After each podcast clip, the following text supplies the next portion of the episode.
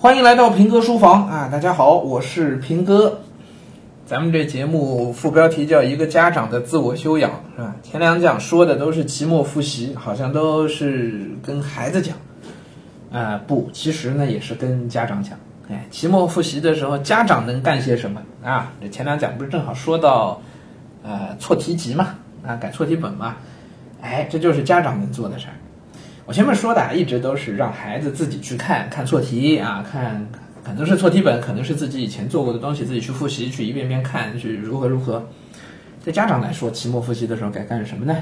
我建议家长们啊，应该要仔细的盯一盯孩子们曾经错的那些题。对，错题本啊，让孩子自己看，往往是没有反馈的，就光是看，你也不知道他有没有看进去，对吧？他自己可能也不知道，看着看着可能就走神儿了。哎，心思没放上去啊，还是没用。这个时候就是需要家长的监督了。啊，我一直觉得家长在孩子学习过程当中是一个辅助者、陪伴者和引导者的一个角色。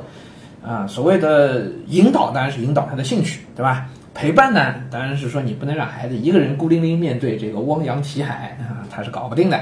啊，他需要有安全感，需要你能够陪着他一起奋斗、一起奋进啊。那么所谓的这个辅导呢？哎，那意思就是，在孩子不知道他该干什么，或者是孩子做这个事儿可能缺乏动力的时候，家长需要在边上呢，扶着他，搀着他，跟他一起往前走。错题就是很典型的一个角，一个可以家长可以一起参与、可以一起做的一个事儿啊。呃，这错题本先让孩子自己看，然后呢，家长就可以参与进去了。你挑出其中的一些错题来，哎。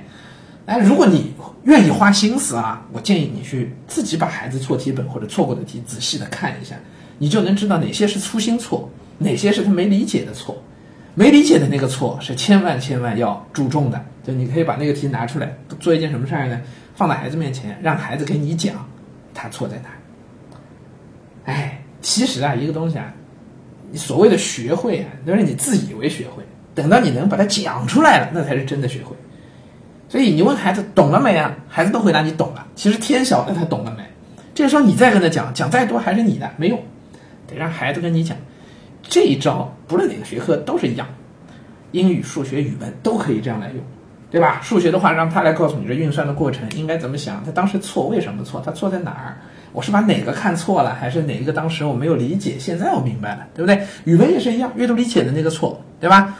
同样的，不要你去给孩子，不要你去教孩子，而是让孩子来跟你讲，我当时是怎么理解的，现在我知道应该怎么理解，漏了哪一个，让孩子来告诉你啊。这个中心思想为什么是这样？你看文中哪句话表现了这中心思想？我当时找到哪儿去了？我当时漏了什么？让孩子来告诉你，你呢在边上听着，这其实是你在督促孩子，对吧？讲不出来，讲不出来怎么办？圈起来呀，那就得再看啊。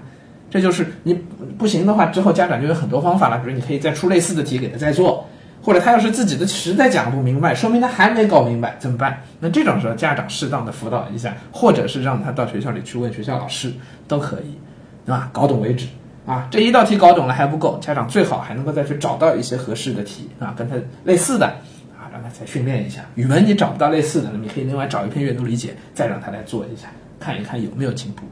对吧？啊，那么这样一来呢，其实整个过程下来，家长也就知道你们家孩子一个大概的水平是怎么样。其实你也就了解孩子学习的状况，啊，所以错题这个工作啊，是家长可以陪着孩子一起去进行的，啊，也是期末考试的时候，我觉得家长最应该花时间的事情，啊啊啊！至于那些个细节啊等等的，有些还不如就丢给孩子自己去弄，让孩子有一个自己学习的一个能力吧，好吧？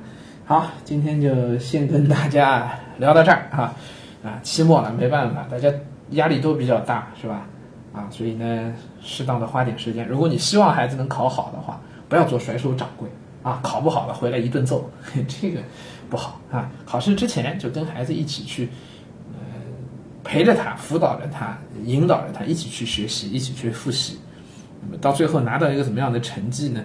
也是你们共同努力的一个成果，对吧？你到时候就算考得不好，你到时也不会那么生气，你也知道这里头的原因，啊，你就算着急，你也不至于焦虑，你也知道我可以怎么做，因为你对孩子情况就更了解了，是不是这样？啊，好，大家心平气和啊，好好带娃做作业吧。嗯，我喝点茶去，拜拜。